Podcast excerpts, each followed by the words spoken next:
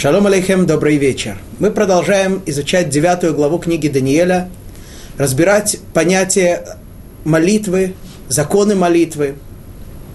Точнее, даже не столько законы, э, не обязательно все то, что мы говорим, это упоминается конкретно в Галахе, в, в еврейском законе, что это обязательно и без этого молитва не имеет смысла.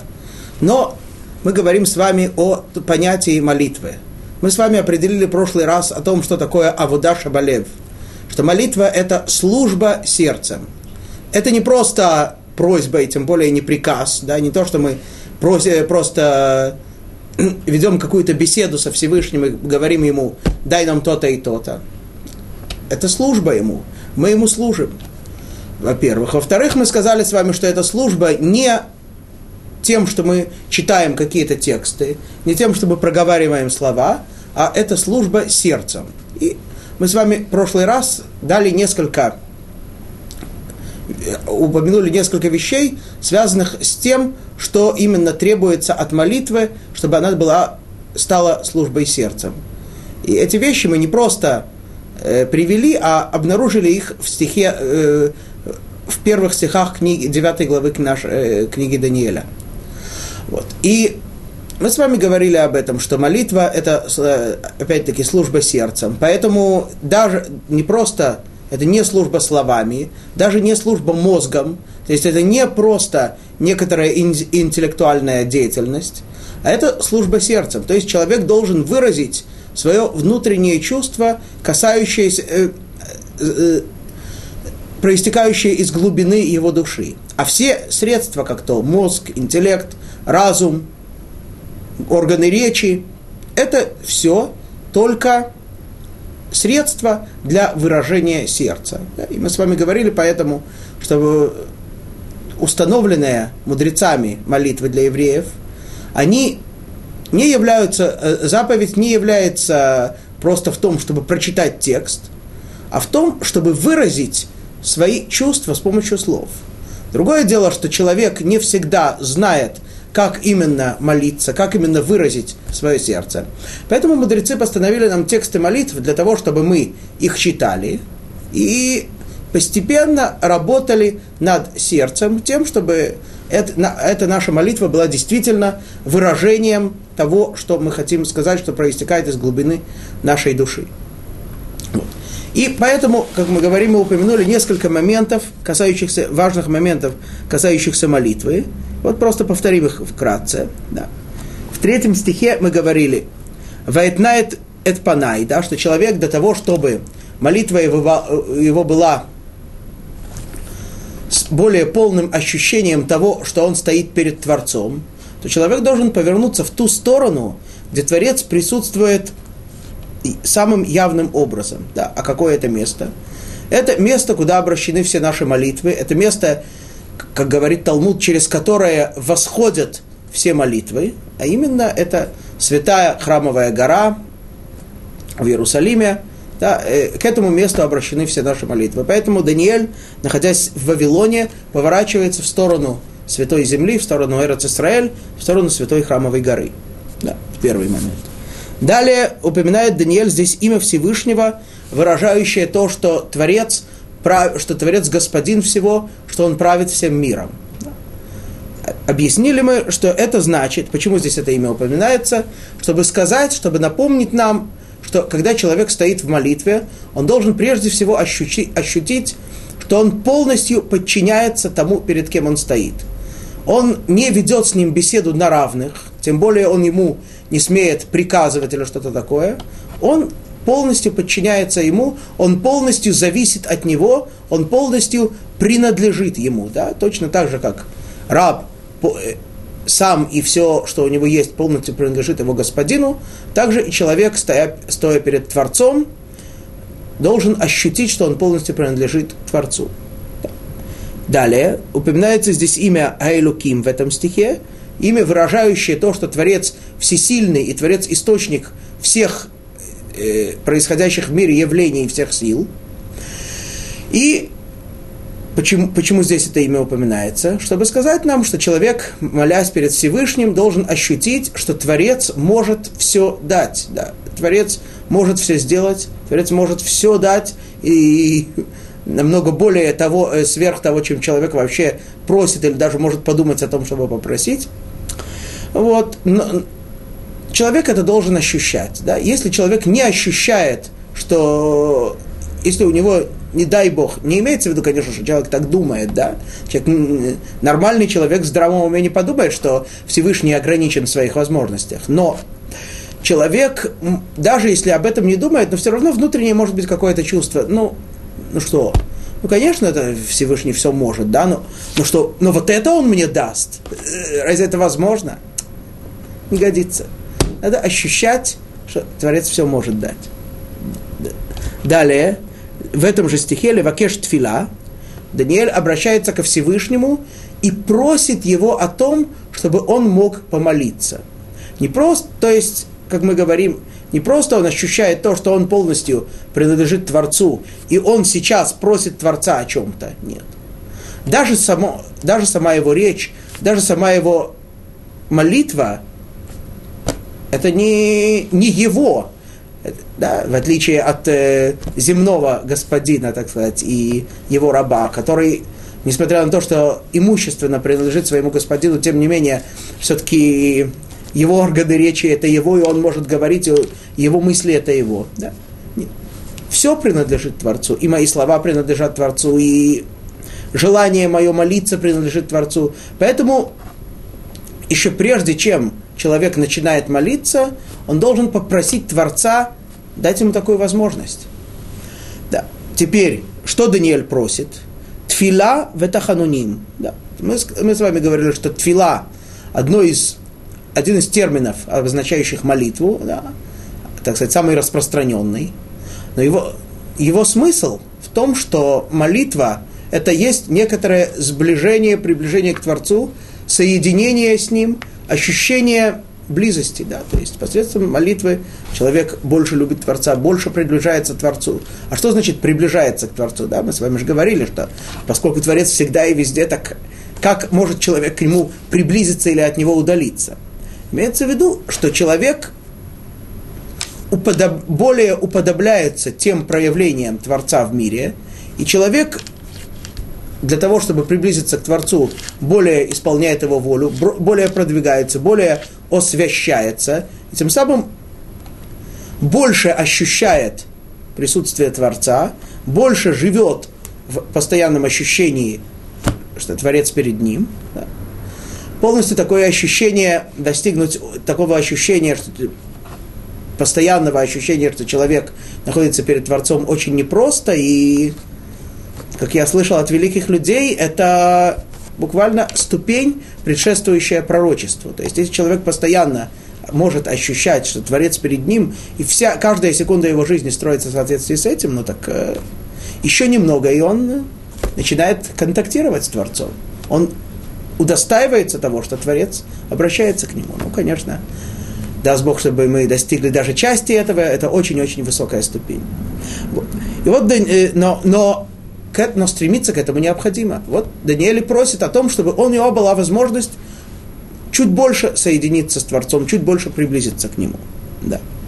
Тахануним, да. Что такое тахануним? Мы с вами говорили, что тахануним по-русски это переводится как мольба, но на святом языке это слово однокоренное со словом хинам, бесплатно. Да?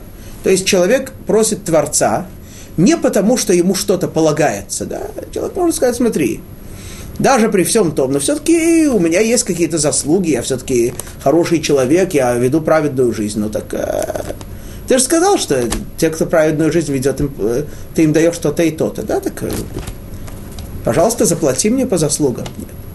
Бесплатно, все, человек, человек ощущает то, что ему не полагается ничего, и все, что ему дает Творец, это только по его великой милости.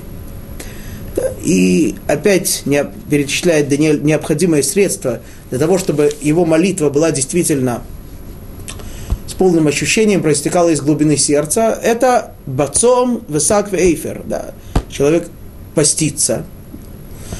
Ну, сейчас, э, это не значит, конечно, что мы сейчас каждый раз э, должны поститься, да, у нас в день три молитвы, и более того, даже сейчас часто не рекомендуется поститься, потому что постясь, человек часто, он, к сожалению, из-за того, что мы недостаточно, недостаточно сильны духом, то вместо положительного результата это может дать отрицательный. Есть те посты, которые мы обязаны поститься, да, но сверх этого – поститься не рекомендуется, только действительно в особенных случаях. Ну, действительно, когда у человека есть какой-то особенный момент в жизни, какое-то э, важное, важное событие или что-то очень э, принципиальное какое-то дело, то тогда он может это делать, может поститься, но следует, конечно, заранее это продумать, насколько человек сможет э, устоять в этом, и пост ему будет только на пользу, а не во вред. Но, но сама по себе суть поста в чем? Что человек чем-то жертвует. Жертвует э, своим э, приятным ощущением сытости в организме. Вот. Сак, да, что человек меняет красивую, удобную одежду на что-то неудобное, что-то жесткое, мешковина. Эйфер, да, то, то, что мы говорили, что это связано с трауром, в котором находился Даниэль. И далее в четвертом стихе, то, что, те моменты, которые мы уже видели. Ваэт палала лашем элокай ваэт ваде. Да, Даниэль говорит, я молился ко Всевышнему. Что значит я молился? Мы с вами подчеркнули, что вроде бы надо было сказать это в действительном залоге, да, а Даниэль говорит это в страдательном, в этпалель, я молился. И мы говорили с вами о том, что это тоже одно из условий молитвы. Ощущение того, что это не то, что я что-то сам делаю, я говорю Всевышнему, я прошу, нет. Я становлюсь таким, что молитва сама по себе из меня проистекает. Да. Здесь упоминается имя святое четырехбуквенное имя Всевышнего, связанное с качеством его милосердия. Да. То есть человек в молитве пробуждает милосердие Творца. Это этот момент, кстати, будет ответом на очень важный вопрос, который мы сейчас упомянем. Элокай, да, говорит Даниэль, Всевышний, я обращался, молился Всевышнему Богу моему, да, не просто Творцу, не просто Всесильному, Богу моему, то есть через меня Творец каким-то образом проявляется. Это не, это не хвастовство, это не гордыня, это ответственность. Человек, который ощущает, что Творец, что он является в этом мире проявлением Творца, что он является в этом мире, э, так сказать, представителем Творца, то человек ведет себя иначе, человек, человек живет иначе. Он живет э, уже с большой ответственностью. Да. Мы с вами знаем известный рассказ про одного из великих, величайших мудрецов, живших во время второго храма, старца Гилеля, как он, э, когда он шел в баню, когда он шел мыться, он говорил, что, что он делает на самом деле. Он точно так же, как есть в, там, в тех местах, где они жили, стояли статуи монархов, и были люди, которые были ответственны за то, чтобы их помыть и почистить. Точно так же и он. Он говорит, я являюсь э, я создан по образу и подобию Творца. Ну так э, эти, э, этот образ и подобие нужно и времени от времени мыть, чистить. Так это, это я и делаю. Ну, так живет человек, ощущающий, что он является представителем Творца в мире. Так, но, конечно, это желательно, это ощущение желательное всегда во всем, как человек живет. Но особенно, когда человек стоит в молитве, предстает перед Творцом, то он сейчас ощущает, что он является при всем том, что он э, полностью принадлежит Творцу, и он, и даже его слова ему принадлежат, и все, все зависит полностью от Творца, тем не менее он является вместе с этим выразителем твор, воли Творца, представителем Творца в мире. Вэт ваде, говорит Даниэль, и я исповедался, то, что по-русски переводится как исповедался, и сейчас мы с вами увидим, о чем именно говорит Даниэль. И мы с вами опять подчеркнули, что исповедался э, Этваде на святом языке происходит э, однокор... слово однокоренное с двумя словами. легодот, признать, то есть человек признает истину, человек не пытается, поскольку служба сердцем требует открытости сердца. Если человек будет, пыта, будет пытаться как-то, так сказать, э, кривить душой, как-то скрывать то, что есть на самом деле, то от этого пользы будет мало. Значит, это вода. Человек должен ощутить, э, э, человек должен быть открытым, признать все. И то же самое однокоренное слово со словом «водай». Да? Слово «водай» – это то, что несомненно, то, что не вызывает никаких э, разногласий, никаких сомнений. Да? То есть все, человек должен все открыть и все должен явно ощутить и проявить. Вот. До, до этого момента мы с вами дошли, здесь в середине четвертого стиха остановились, и сейчас мы будем с вами разбирать, э, что же и какова же именно была молитва Даниэля, и что же именно он сказал, какие ощущения своего сердца, как мы говорим, он выразил, обращаясь к Творцу. Но до этого мы с вами упомянули сказали, что начало этого стиха, что молитва является пробуждением качества милосердия. Да, и это, мы сказали, является ответом на очень важный вопрос. Действительно, один из вопросов, который возникает, когда речь идет о молитве, а зачем вообще молиться? Ведь человек, э, человек что, о, чем, о чем-то Всевышнего просит.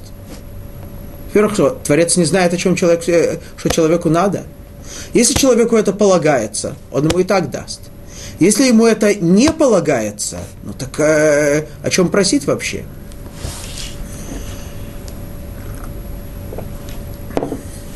Ну, в соответствии с тем, что мы говорили на прошлом уроке и сегодня, в общем-то, ответ на этот вопрос уже есть.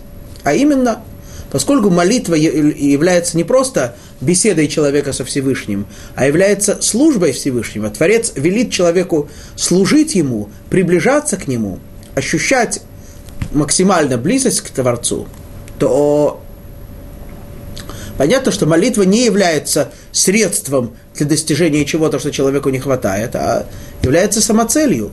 Наоборот, то, что человеку не хватает – является средством для того, чтобы молитва человека была более истинной, более честной. Да? Потому что когда человек ощущает, что у него все есть, так э, ну, что, ну о чем он будет просить? То, даже то, что он будет просить Всевышнего, это будет, так сказать, э, как говорится, минасафа велахуц, э, вне человека. Это не будет внутренним ощущением человека. Однако, когда человеку действительно что-то не хватает, ему что-то очень хочется, тогда он это просит более искренне. Вот это, это уже само по себе является ответом. То есть Творец хочет, чтобы мы ему служили, чтобы мы были близки к нему.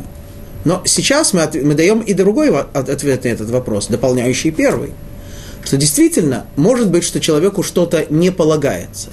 Однако то, что человеку что-то полагается и не полагается, это, скажем так, не настолько решено однозначно. В большинстве случаев, в подавляющем большинстве случаев, даже когда человеку кажется, что ему что-то не полагается, да, или полагается, это вовсе не, еще не окончательно, а именно. Точно так же, как э, человеку, мы знаем, что в Уголовном кодексе за определенные преступления, за большинство преступлений, в общем-то, нет – одного однозначного наказания, а есть какая-то, какой-то диапазон наказаний, там, от двух до пяти, например, или что-то такое. Так э, от чего это зависит? Когда дают два, когда дают пять, а когда три, а когда четыре? Это зависит от э, многих других параметров, да, насколько человек был, преднамеренно совершил преступление, считаются с его там э, семейным положением, с тем, с тем. То есть есть какие-то дополнительные параметры, в соответствии с которыми устанавливается, определяется мера наказания. Также и здесь. Даже если человеку что-то полагается, не дай бог, плохое, да, то это еще не очевидно. Может быть, то, что ему полагается плохое, это, так сказать, самая высшая граница наказания. Но при определенных условиях, если судья будет милосерден, если судья примет во внимание какие-то смягчающие обстоятельства, то наказание будет уменьшено. Да, и точно так же в отношении награды. Может быть, человеку просто так какая-то какая награда, какая-то награда, какое-то благо не полагается. Но если человек пробудит милосердие Творца, что значит пробудит? Не то, что оно, оно спит, конечно, а имеется в виду, что человек сам сделает шаг к тому, чтобы э, приблизить к себе милосердие Творца, более будет служить Творцу, более ощутит то, что Творец милосердный. Это само по себе так Творец устроил, что это само по себе естественным образом вызывает милосердие Творца. И поэтому человек что-то получит. Не потому, что э, не, нельзя сказать незаслуженно, а сейчас он это заслуживает. Сейчас он пробуждает милосердие Творца, сейчас он пробуждает благо Творца, которое распространяется на него в первую очередь и на многих других. Вот. Так, этот мы, об этом мы говорили на прошлом уроке. А теперь посмотрим саму молитву Даниэля. Прочитаем еще раз четвертый стих. Ваэт палела ладоиной элохай ваэт ваде.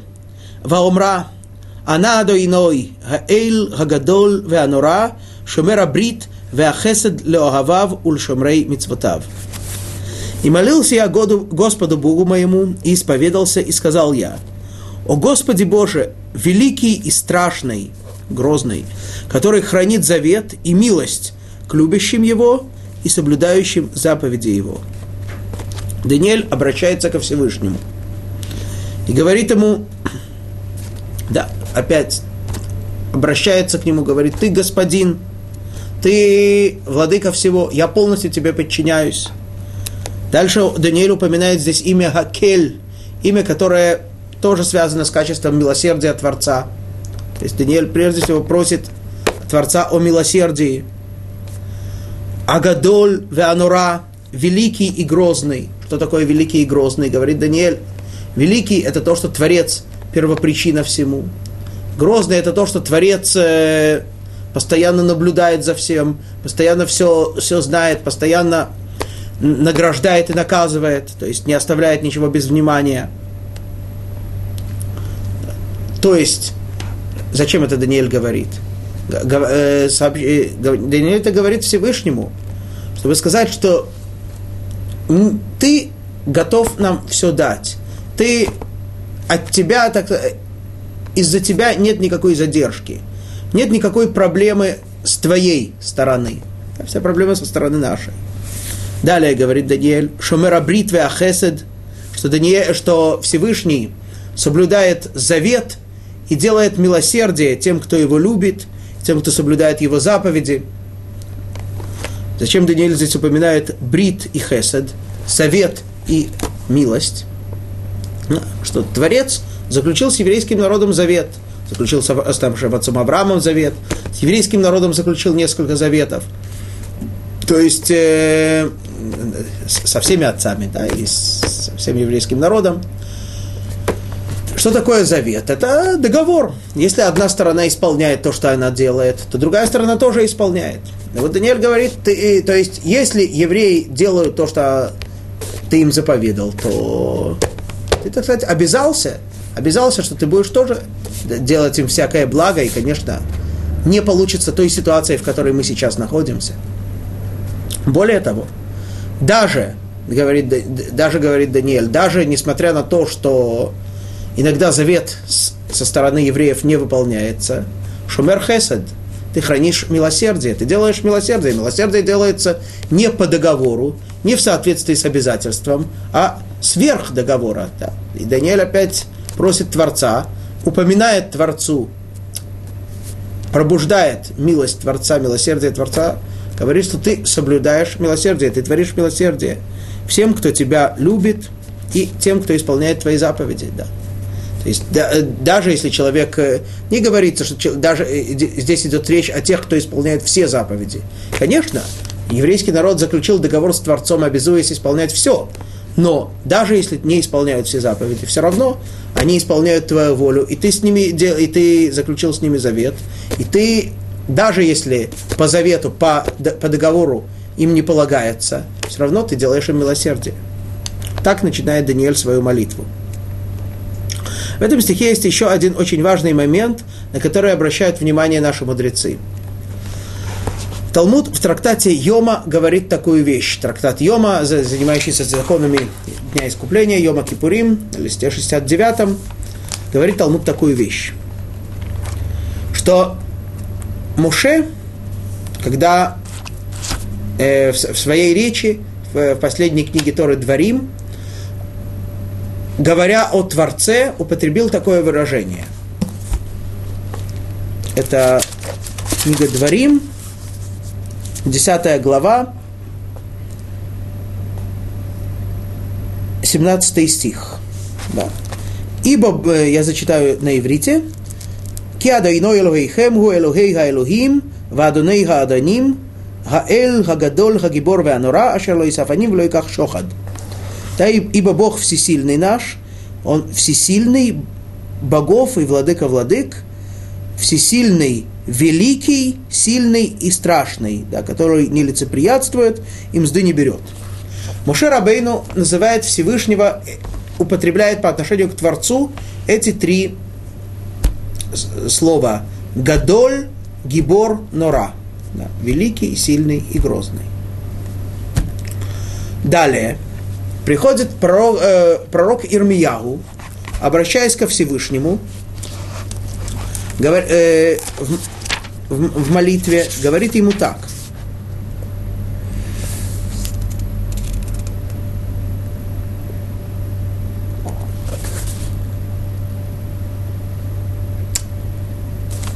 Осехесед, э, зачитаем только этот стих. Осехесед ла алафим, умшалем авон авот, אל חיק בניהם אחריהם, האל הגדול הגיבור, אדוני צבאות שמו. Ты, творящий милость тысячам поколений, воздающий за вину отцов в лоно детей их, что после них Боже великий и сильный, чье имя Господь Цваот. Да, итак, э, Ирмияу, обращаясь ко Всевышнему, не употребляет три эти слова все Агадоль, Агибор, Ванура, а употребляет только два Гадоль и Гибор. Даниэль, мы видим здесь, обращаясь ко Всевышнему, говорит Агадоль, Ванура. Употребляет только первое и третье. Почему? Говорит Талмуд так, что Ирмияу, э, э, Ирмияу сказал, Ирмияу пропустил слово «гибор», сильный по отношению ко Всевышнему. Почему? Сказал, э, как это так? И чужеземцы, идолопоклонники бесчинствуют в святых дворах Всевышнего. В чем же его сила? Где же его сила проявляется, если он, позва, он, так сказать, э, ничего не делает, позволяет, позволяет делать всякие злодеяния, всякие бесчинства врагам еврейского народа, идолопоклонникам, да, это же было во время, это было во время, когда был разрушен храм, когда все, э, когда было, и когда перестала так явно проявляться шхина, когда были пролиты реки крови, евреи угнаны в изгнание в Вавилон. Ну так в чем же сила Всевышнего? Поэтому Иеремияу, обращаясь ко Всевышнему, не употребляет слово «гибор».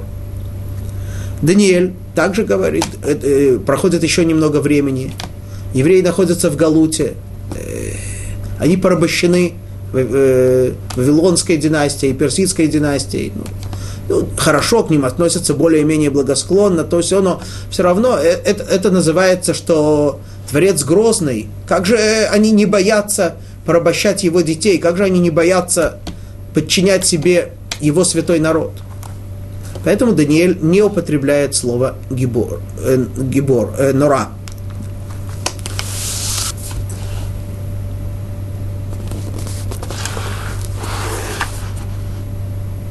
прошу прощения, наоборот, Даниэль не употребляет слово гибор, потому что он говорит, э, поскольку э, Всевышний, Всевышний дает так вот порабощать его сыновей, то где же его сила? Как, не, как враги Всевышнего, как враги еврейского народа могут так бесчинствовать в храме и не бояться Творца? Говорит, э, Ирмияу не употребляет слово «нора». Он говорит, э, как же, где же грозность, где же трепет перед Всевышним? Где же проявление того, что Всевышний страшный, он грозный? Нет этого. Однако, проходит время, и когда восстанавливается второй храм, то тогда члены Великого Собрания, да, мы знаем, которые были в период между первым и вторым храмом, и это орган, который закончил свое существование в начале периода второго храма, они устанавливают нам постоянную молитву, ежедневную молитву, которую мы читаем три раза в день. И молитва, в самом первом благословении в этой молитве мы употребляем все эти три слова по отношению ко Всевышнему. Великий, сильный и грозный. И так говорит и источник этого, это книга Нехемья. Да, в книге Нехемья говорит э, Нехемья, опять-таки, обращаясь ко Всевышнему, зачитаем это сразу по-русски. «А ныне, Бо, Боже наш, Бог великий, сильный и страшный, хранящий завет и милость, да не покажется тебе ничтожным наше бедствие, что постигло наш, нас, царей наших, знать нашу, и священников наших, и пророков наших, и отцов наших, и весь народ твой со времен царей Ашурских и до сего дня». Снова говоря, э, возвращают пророка, возвращает Нахамья все эти три слова по отношению ко Всевышнему. Почему?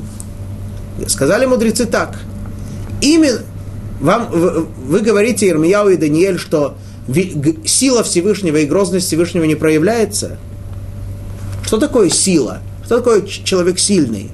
Да, если мы говорим про человека. Это человек, владеющий собой. Если Всевышний настолько владеет собой, что позволяет своим собственным врагам бесчинствовать в его святых дворах, в его храме, в его доме, и не наказывает их моментально – Наоборот, это показывает, насколько он владеет своим желанием, насколько он владеет собой. Так э, это проявление, наоборот, его силы. Теперь вы говорите, что Всевышний не грозный. Э, э, не проявляется то, не проявляется то что он грозный. Конечно, проявляется. Как мы изгнаны, мы находимся среди других народов. Все остальные нас, мягко говоря, не очень любят. Как же мы существуем? Сейчас, как мы существуем? Да. Во всем мире, рассеяны по всему миру. И ожидать от кого-то любви и благосклонности по отношению к нам бывает редко и не всегда. Как же мы существуем?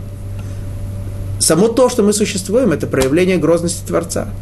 Что все-таки мы есть, все-таки мы существуем, все-таки нас не уничтожают, не могут уничтожить. Таким образом,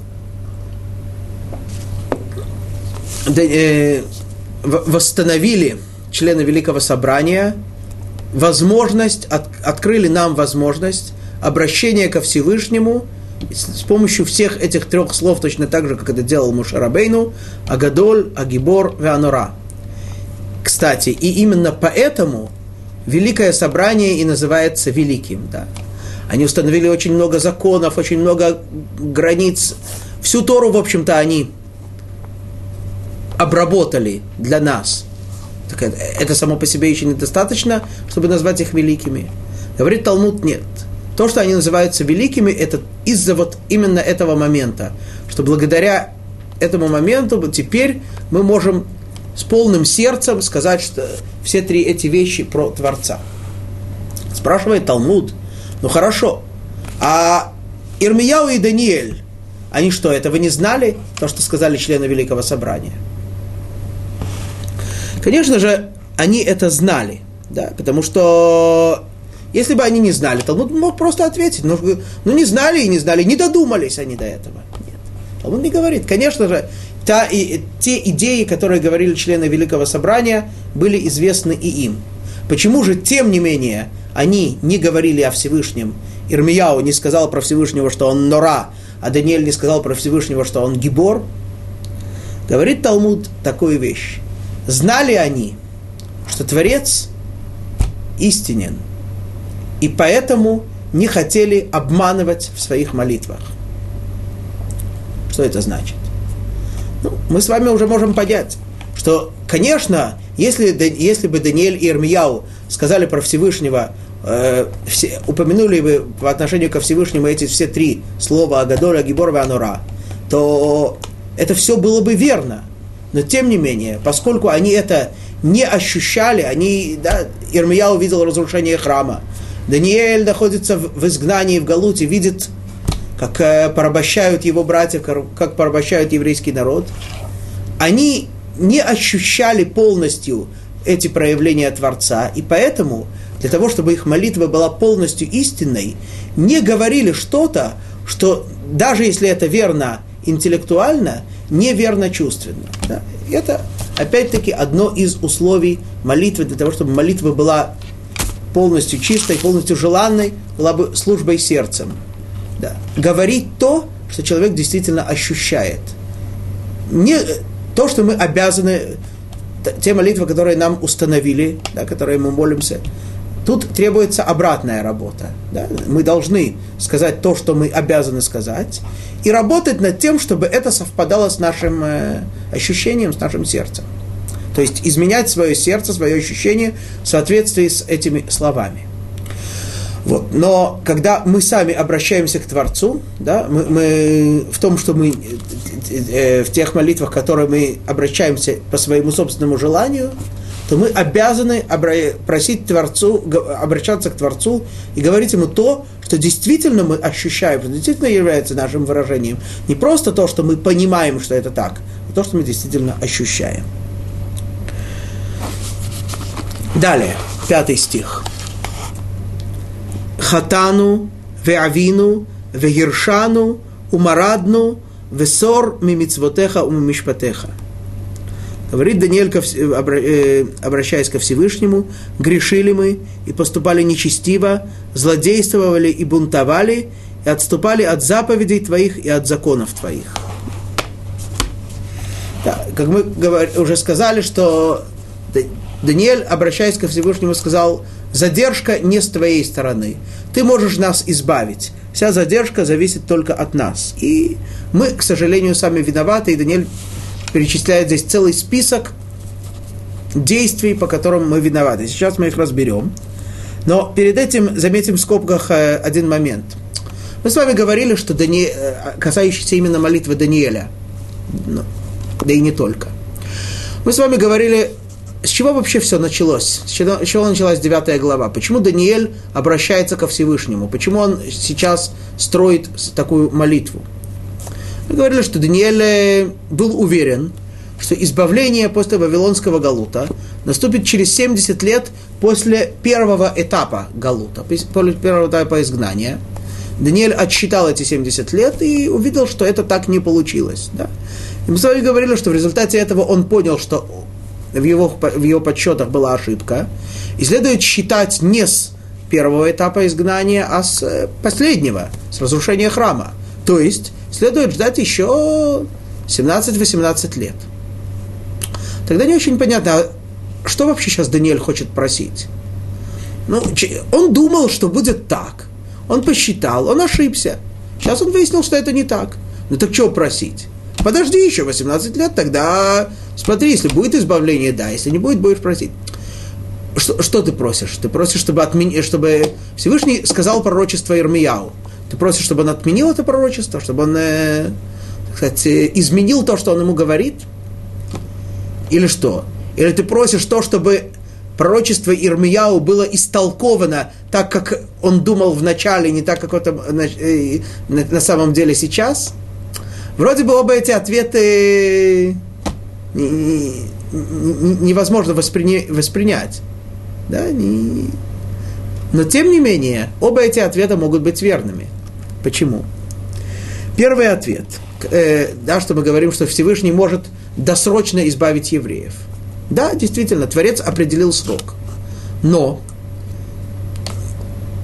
точно так же, как это будет в будущем и в будущем избавлении, говорит Творец, через пророка Ишаяу о будущем избавлении, которого мы сейчас, скоро, которого мы все очень-очень ждем. Он говорит в книге Ишаяу, 59 главе, 60 э, простите, главе, «Они Ашем беита ахишена». «Я Господь, в назначенное время ускорю это». Да, говорит он об избавлении. Говорит, назначенное время – я ускорю это. Так назначено или ускорю? Говорят мудрецы, это зависит от, э, от нас, от евреев. Если мы не раскаиваемся, если мы не, при, не делаем шубу, не приближаемся ко Всевышнему, то есть какое-то определенное время избавления, которое обязательно наступит. Оно нам не открыто, мы не знаем, но оно обязательно наступит. Беита, в назначенное время. Но если мы раскаемся, если мы приблизимся к Творцу, если мы станем более праведными, более святыми, я ускорю это, то будет ускорение. Также и тут говорит Даниэль. Да, ты назначил время, ты назначил 70 лет, но это, так сказать, максимальный срок. А может быть, э, ты смилосердишься, смилостивишься над нами. Мы сможем молитвой, сможем своими добрыми делами пробудить твое милосердие, и этот срок будет уменьшен. Теперь, а может ли быть пророчество истолковано иначе? Да, вроде бы Всевышний сказал Ирмияу, что будет 70 лет. И мы уже видим, что 70 лет не исполнились да, с того момента, как он думал. Ну так как это можно истолковать иначе? Однако, само то, что пророчество, что слова пророчества могут быть поняты иначе, это не просто так. Это значит, что в этих словах, которые Всевышний сказал пророку, есть возможность для пробуждения милосердия Творца и для более милосердного толкования пророчества. Примером тому самым ярким тому примером э, служит место, которое, если бы мудрецы так не сказали, мы бы не смогли так подумать.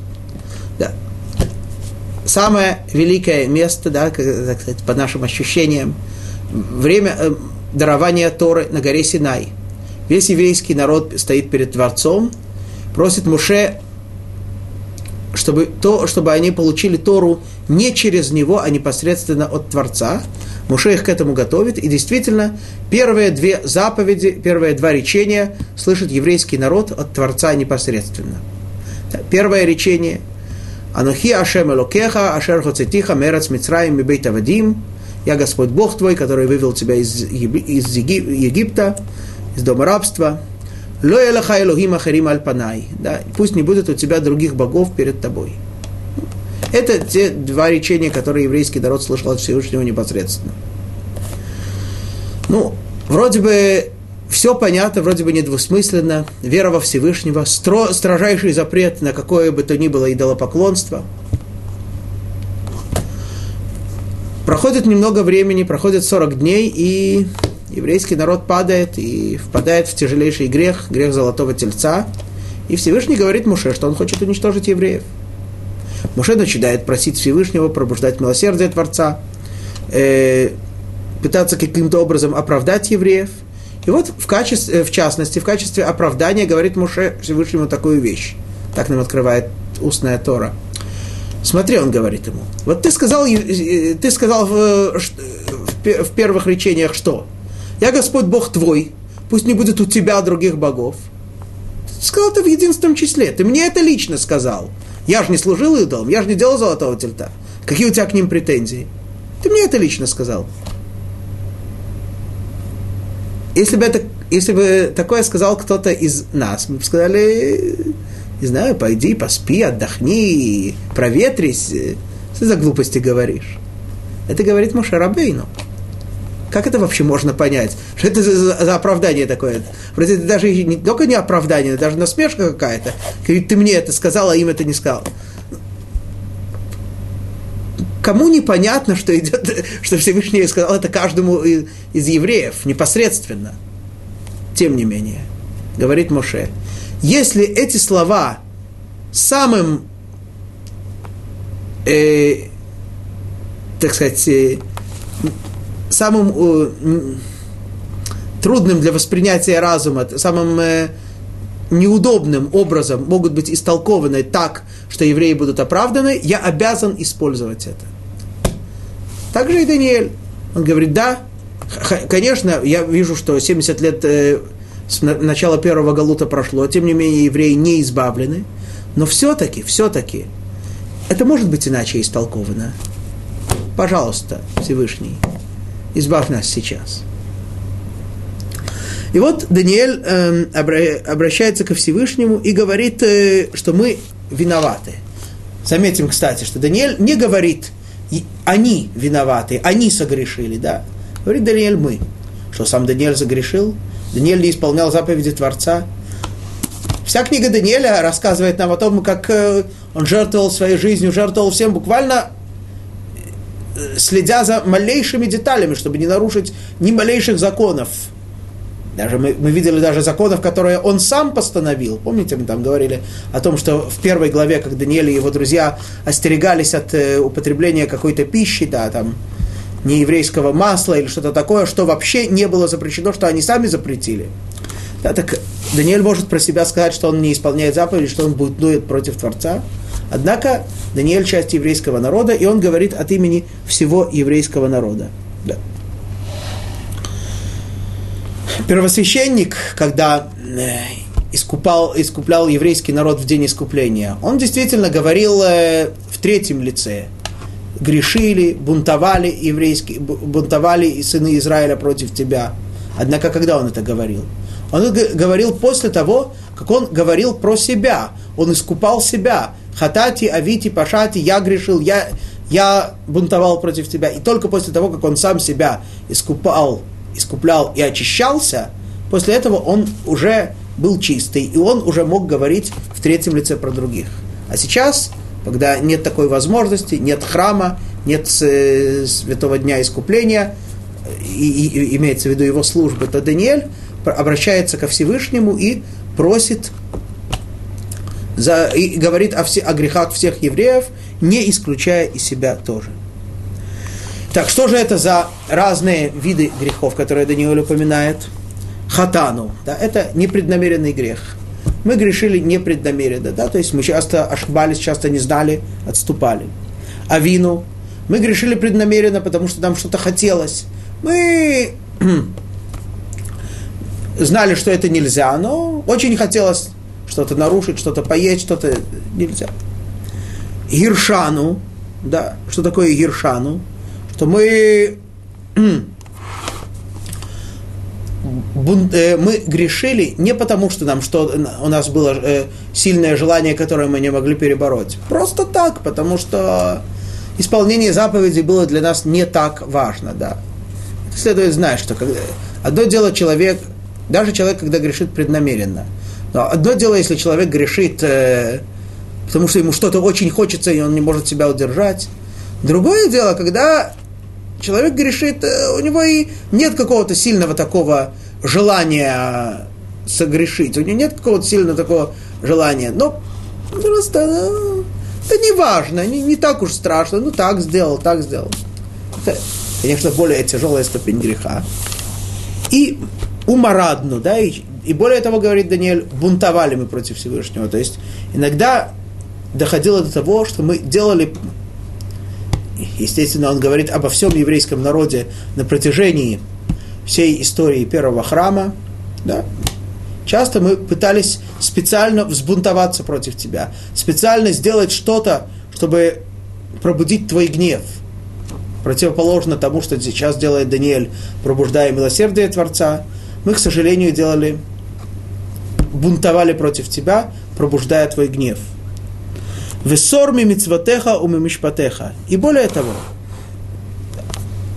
все эти грехи, да, все эти степени грехов, даже самые тяжелые, это может быть просто таким одноразовым всплеском. Ну вот мы в таком настроении, как это сейчас называется, депрессия, мы подавлены, то все, и вот мы грешим, вот мы бунтуем, вот э, у меня там конфликт э, на работе, вот я сегодня, я завтра тфилин не буду возлагать, да, я вот Всевышний допустил, чтобы меня мой начальник оскорбил, я завтра субботу нарушу, да. Э, но это может быть все одноразовым всплеском. Говорит Даниэль, к сожалению, это было более того, это не было одноразовым всплеском. Мы, так сказать, от, отстранились вообще от соблюдения твоих законов, твоих заповедей не тянулись к истине, не стремились вообще особо исполнять. Ну, сказать, это вообще перестало не просто один раз, а вообще на протяжении э, всей жизни перестает, к сожалению, перестало быть для нас важным. Так Даниэль говорит. Шестой стих. «Вело шаману эль авадеха ханвиим ашер дибру бешимха эль малкейну сарейну ваавотейну вель колам арец». И не слушали мы пророков, рабов, рабов твоих, которые говорили от имени твоего царям нашим, сановникам и отцам нашим и всему народу страны. Ну хорошо, мы грешили, мы бунтовали, мы отстранились от заповедей. Но это еще как-то можно оправдать тем, что мы не ощущали явного контакта с Творцом, поэтому мы так вот во тьме жили и так вот грешили. Но к нам обращались пророки, твои посланники, у которых э, у нас не было сомнения в том, что ты их послал, они нам явно, явными знамениями, явными знаками показывали, что они были посланы тобой. Они нам говорили, они нас увещевали, они нам указывали правильный путь, и тем не менее мы их не слушали. И понятно, что от этого наш грех еще более тяжел. Они говорили царям нашим, нашим министрам, да, отцам нашим, каждому человеку. Так что никто не может сказать, вот э, ему говорили, а мне не говорили. Да, мы все это слышали, мы все видели пророков, слышали их, и тем не менее продолжали грешить. И поэтому, продолжает Даниэль, 7 стих, «Леха дойной ацдака, влану бошет апаним кайом азе, לאיש יהודה וליושבי ירושלים ולכל ישראל הקרובים והרחוקים בכל הארצות אשר הדחתם שם במעלם אשר מעלו беха. С тобою, Господи, правда, а у нас стыд на лице. У иудеев, у иудея и у жителей Иерушалайма, и у всего Израиля, у близких и у далеких, во всех странах, куда забросил ты нас, ты их за вероломство, которое совершили они перед тобою. Говорит Даниэль, все, поэтому все, что ты сделал, это все абсолютная праведность, это все абсолютная справедливость. К тебе у нас нет никаких претензий. Да. Ты, серьез, ты сурово нас наказал, ты навел на нас много бед, но мы это заслужили, поэтому к тебе нет никаких претензий. А нам перед тобой стыдно. Почему нам стыдно? Не, не потому, что мы, это, это, мы так страдаем, не потому, что мы такое тяжелое наказание понесли. Бемаалам ашер маалу. За, за, потому что мы грешили перед тобой. Мы так отступали от твоей воли, мы не исполняли твою волю. Да, и и Даниэль тут перечисляет Жители Иуды и Иерусалима, да, упоминая все этапы Галута, все этапы изгнания, то есть все, что ты делал, Творец, это все справедливо, это все праведно, это все нам, к сожалению, полагается. Продолжает Даниэль, 8 стих. «Адойной лану бошет апаним, лемалкейну, сарейну, влаавотейну, ашер хатану лах». Господи, стыд на лице у нас – у царей наших, у сановников наших и у отцов наших, потому что грешили мы перед Тобою. Да. И несмотря на то, что отцы наши не дожили до наказания, да, но тем не менее им тоже стыдно. Они, э, сейчас они уже не в этом мире, но они стыдятся за те грехи, которые грешили. И все, всем нам стыдно. Все, мы стыдимся за них, мы стыдимся за себя. И поскольку мы до сих пор не удостоились, по заслугам не удостоились, чтобы э, вы были избавлены и храм был снова построен, значит, э, наши грехи еще не исправлены, и нам стыдно за это. Девятый стих. Ладойно Елухейну Арахамим Веаслихот ки бо. У Господа же Бога нашего милосердие и прощение, хотя мы и бунтовали против Него. Да. То есть э, Даниэль снова говорит, что, что со, со стороны Творца это всегда милосердие. Да? Творец милосерден. И даже часто за то, что нам не полагается, но тем не менее Творец милосерден. И Творец готов прощать. Хотя мы и что? Мараднобо. Мы бунтовали против него.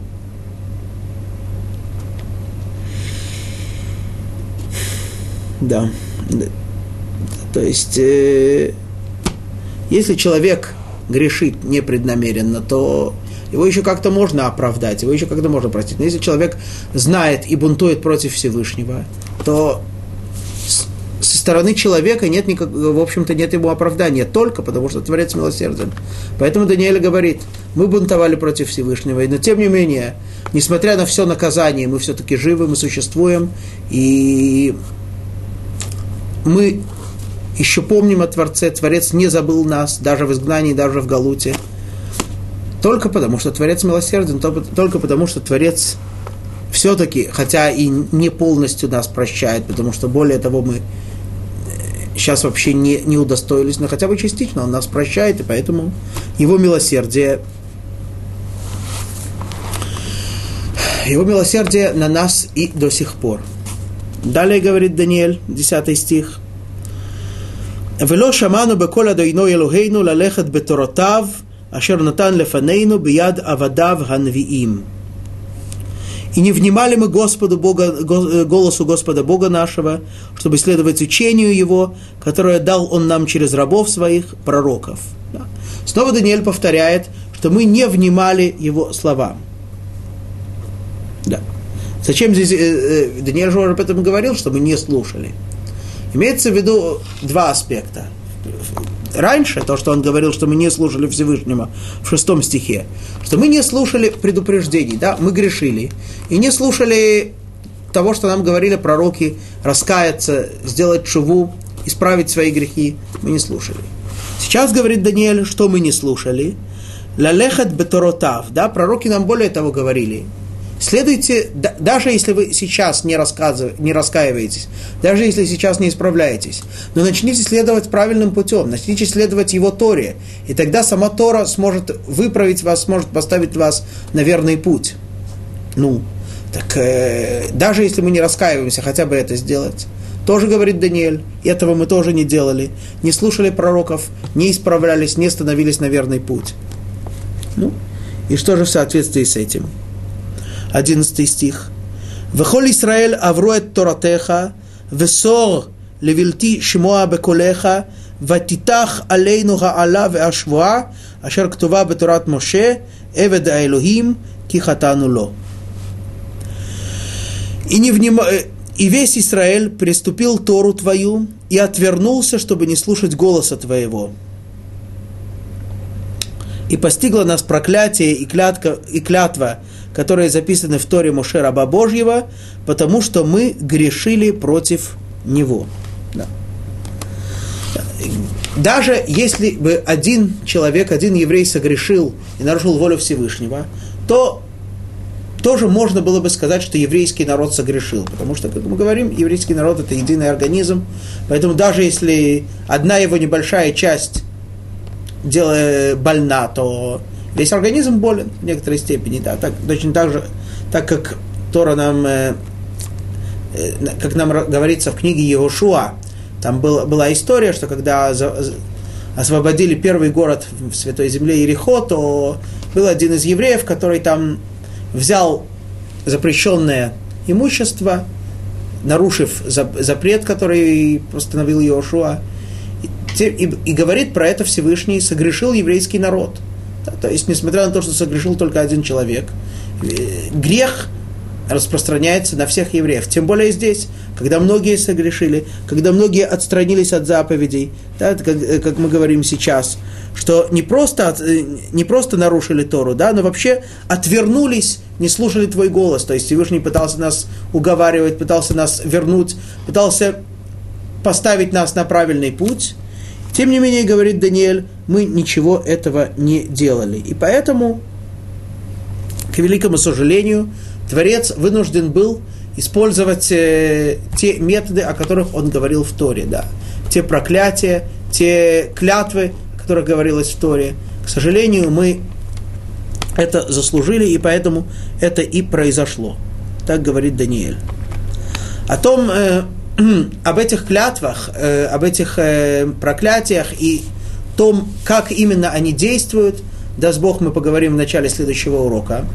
А пока только обратим внимание на то, что здесь говорит Даниэль, э, он обращается ко Всевышнему, и до сих пор он говорит к Творцу, обращаясь к Творцу во втором лице.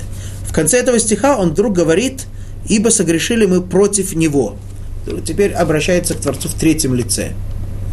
Э, оставим этот момент э, до следующего урока и буду, буду рад, если кто-то предложит какую-то идею об этом.